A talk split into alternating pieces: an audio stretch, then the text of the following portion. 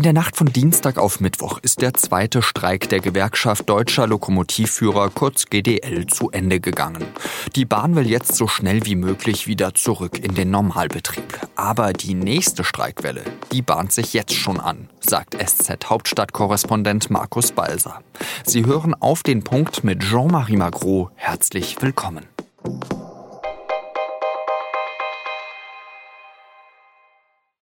48 Stunden lang hat die GDL gestreikt und die Folgen, die waren spürbar.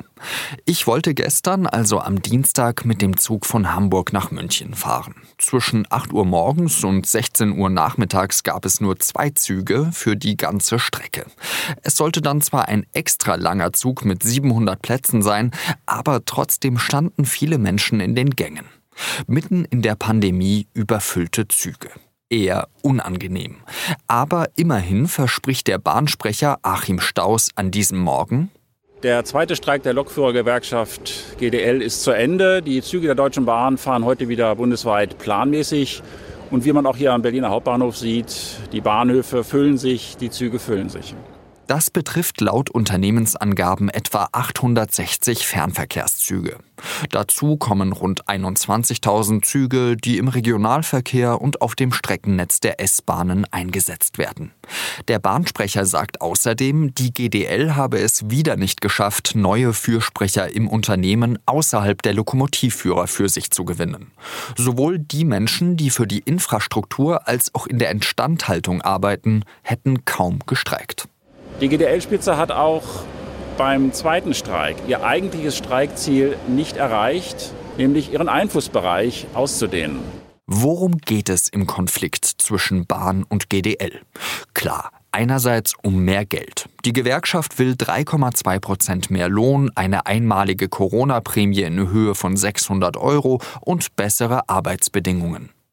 Die Bahn hat ein Kompromissangebot vorgelegt. Sie bietet eine Corona-Prämie. Die Höhe ist aber noch nicht bekannt. Mit den 3,2 Prozent Lohnerhöhung ist sie auch einverstanden. Aber sie will diese nicht sofort auszahlen, sondern in zwei Stufen bis zum 1. März 2023. Der Chef der GDL, Klaus Weselski, bezeichnet dieses Angebot als unzureichend. Und jetzt kommt eine Corona-Prämie hinzu. Ich fasse es nicht. Da sitzen Manager, die Millionengehälter haben und die wissen ganz genau, wie Tarifverhandlungen und vor allen Dingen wie Tarifkonflikte gehen. Und sie machen kein Angebot. Hinter dem Streik steckt aber noch mehr, nämlich Macht. Es geht um ein Gesetz, das den Einfluss der GDL auf Dauer ziemlich einschränken könnte. Näheres dazu erklärt der SZ-Hauptstadtkorrespondent Markus Balser, der aus Berlin über die Bahn berichtet. Markus, ich bin gestern mit dem ICE von Hamburg nach München gefahren und äh, da waren die Gänge schon ziemlich voll und ich denke mir gerade in einer Pandemie ähm, könnte das ein gewisses Gesundheitsrisiko bergen. Ist denn Herrn Weselski klar, was er da für ein Risiko auch eingeht?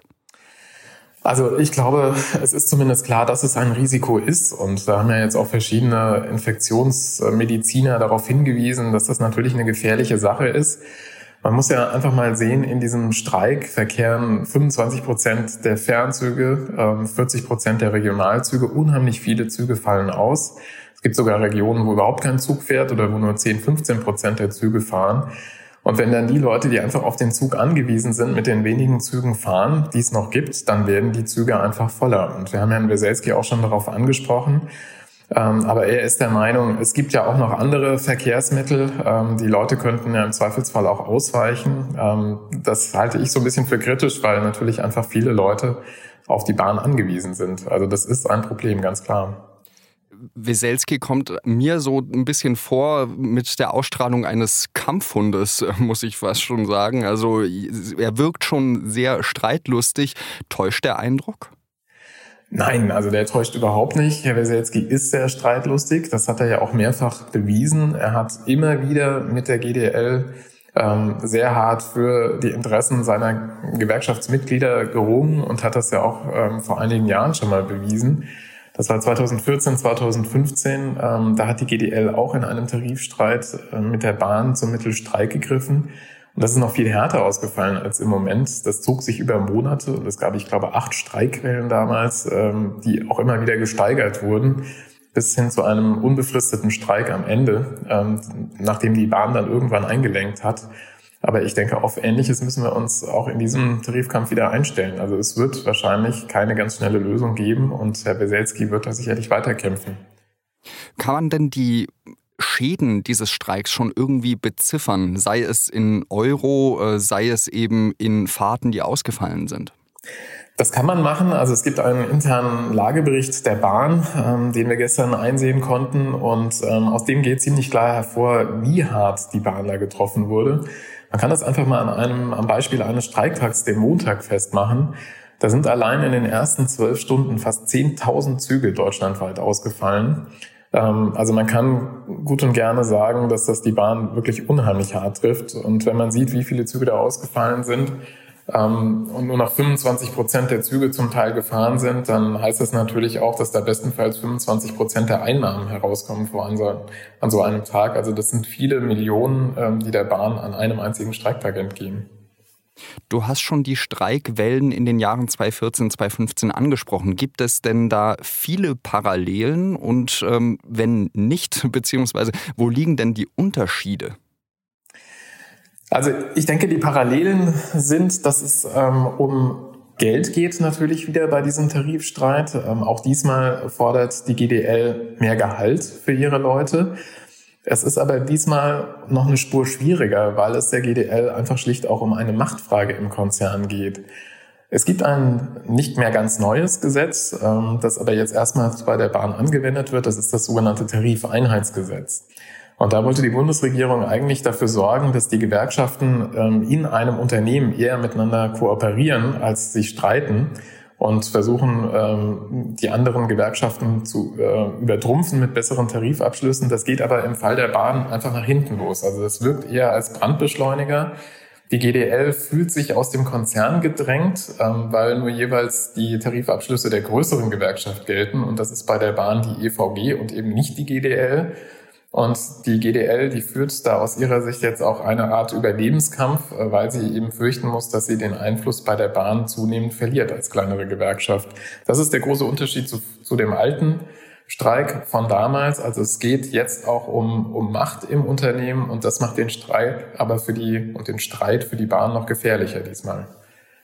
Heißt das, dass eine Lösung für diesen Konflikt dann eigentlich auch nur politisch gefunden werden kann? Also die Politik kann sich da eigentlich kaum einschalten. Ich glaube, politisch ähm, gefunden muss er insofern, als sich die GDL im Unternehmen mit der größeren Gewerkschaft EVG und dem Unternehmen selbst einigen muss. Also alle drei müssen da jetzt an einen Tisch kommen und das möglichst schnell. Man kann aber schon davon ausgehen, dass die Bahn jetzt nicht sofort eindenkt. Da gibt es überhaupt keine Bewegung im Moment. Und ich fürchte eher, dass ähm, sich die Passagiere und Bahnkunden in ganz Deutschland da in den nächsten Tagen auf eine erneute Streikwelle einstellen müssen. Wer sitzt da am längeren Hebel? Also im Moment scheint Herr Weselski an diesem längeren Hebel zu sitzen, ähm, weil er halt mit ähm, der hohen Streikbereitschaft seiner Lokführer den Verkehr durchaus wieder lahmlegen kann. Ähm, aber ich glaube, es muss auch allen Beteiligten klar sein, dass das so kaum weitergehen kann. Wir erleben ja jetzt auch, dass die Inzidenzen in Deutschland steigen. Ich glaube, dass damit auch der Druck größer werden wird, ähm, diesen Streit irgendwann zu beenden, dass da möglicherweise auch die Bundesregierung als Eigentümer der Bahn, das Verkehrsministerium und der Andreas Scheuer als Verkehrsminister da nochmal eingreifen werden und ähm, möglicherweise Druck ausüben, dass ähm, die Seiten sich zumindest wieder an einen Tisch bewegen. Ich bedanke mich ganz herzlich für deine Einschätzung nach Berlin, Markus Balser. Vielen Dank. Bundeskanzlerin Angela Merkel hat im Bundestag zur Lage in Afghanistan gesprochen. Merkel hat in ihrer Regierungserklärung gesagt, die Entwicklungen in Afghanistan seien bitter für alle Menschen, die sich für den Aufbau einer Demokratie eingesetzt hätten. Zusammen mit den anderen Verbündeten werde man sich dafür einsetzen, dass bis zum 31. August weiter Menschen mit Flugzeugen evakuiert werden. Man werde aber auch über das Datum hinaus dafür sorgen, Ortskräfte vor den Taliban zu schützen. Die Bundesregierung hat sich außerdem nachträglich die Erlaubnis geholt, die Evakuierungsmission durchzuführen. Der Bundestag hat mit übergroßer Mehrheit das Mandat erteilt.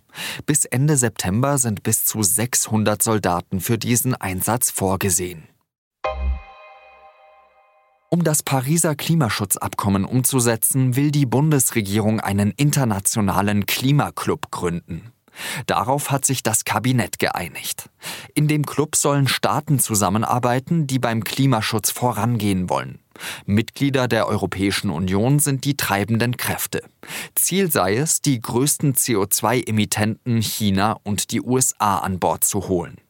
Es gehe darum, sich auf ehrgeizigere Maßnahmen zu verpflichten. Als Ziel gibt das Pariser Klimaabkommen vor, den weltweiten Temperaturanstieg auf möglichst 1,5 Grad im Vergleich zum vorindustriellen Niveau zu begrenzen.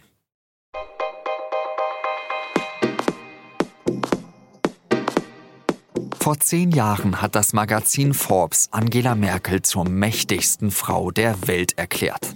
Hat sich dadurch für Frauen in der Gesellschaft etwas verändert? Dieser Frage geht die neue Folge unseres täglichen Podcasts an diesem Tag nach. Den können Sie auf Spotify hören. Mehr Infos auf sz.de-an diesem Tag in einem Wort geschrieben. Redaktionsschluss für Auf den Punkt war 16 Uhr. Danke fürs Zuhören und bis zum nächsten Mal. Salü.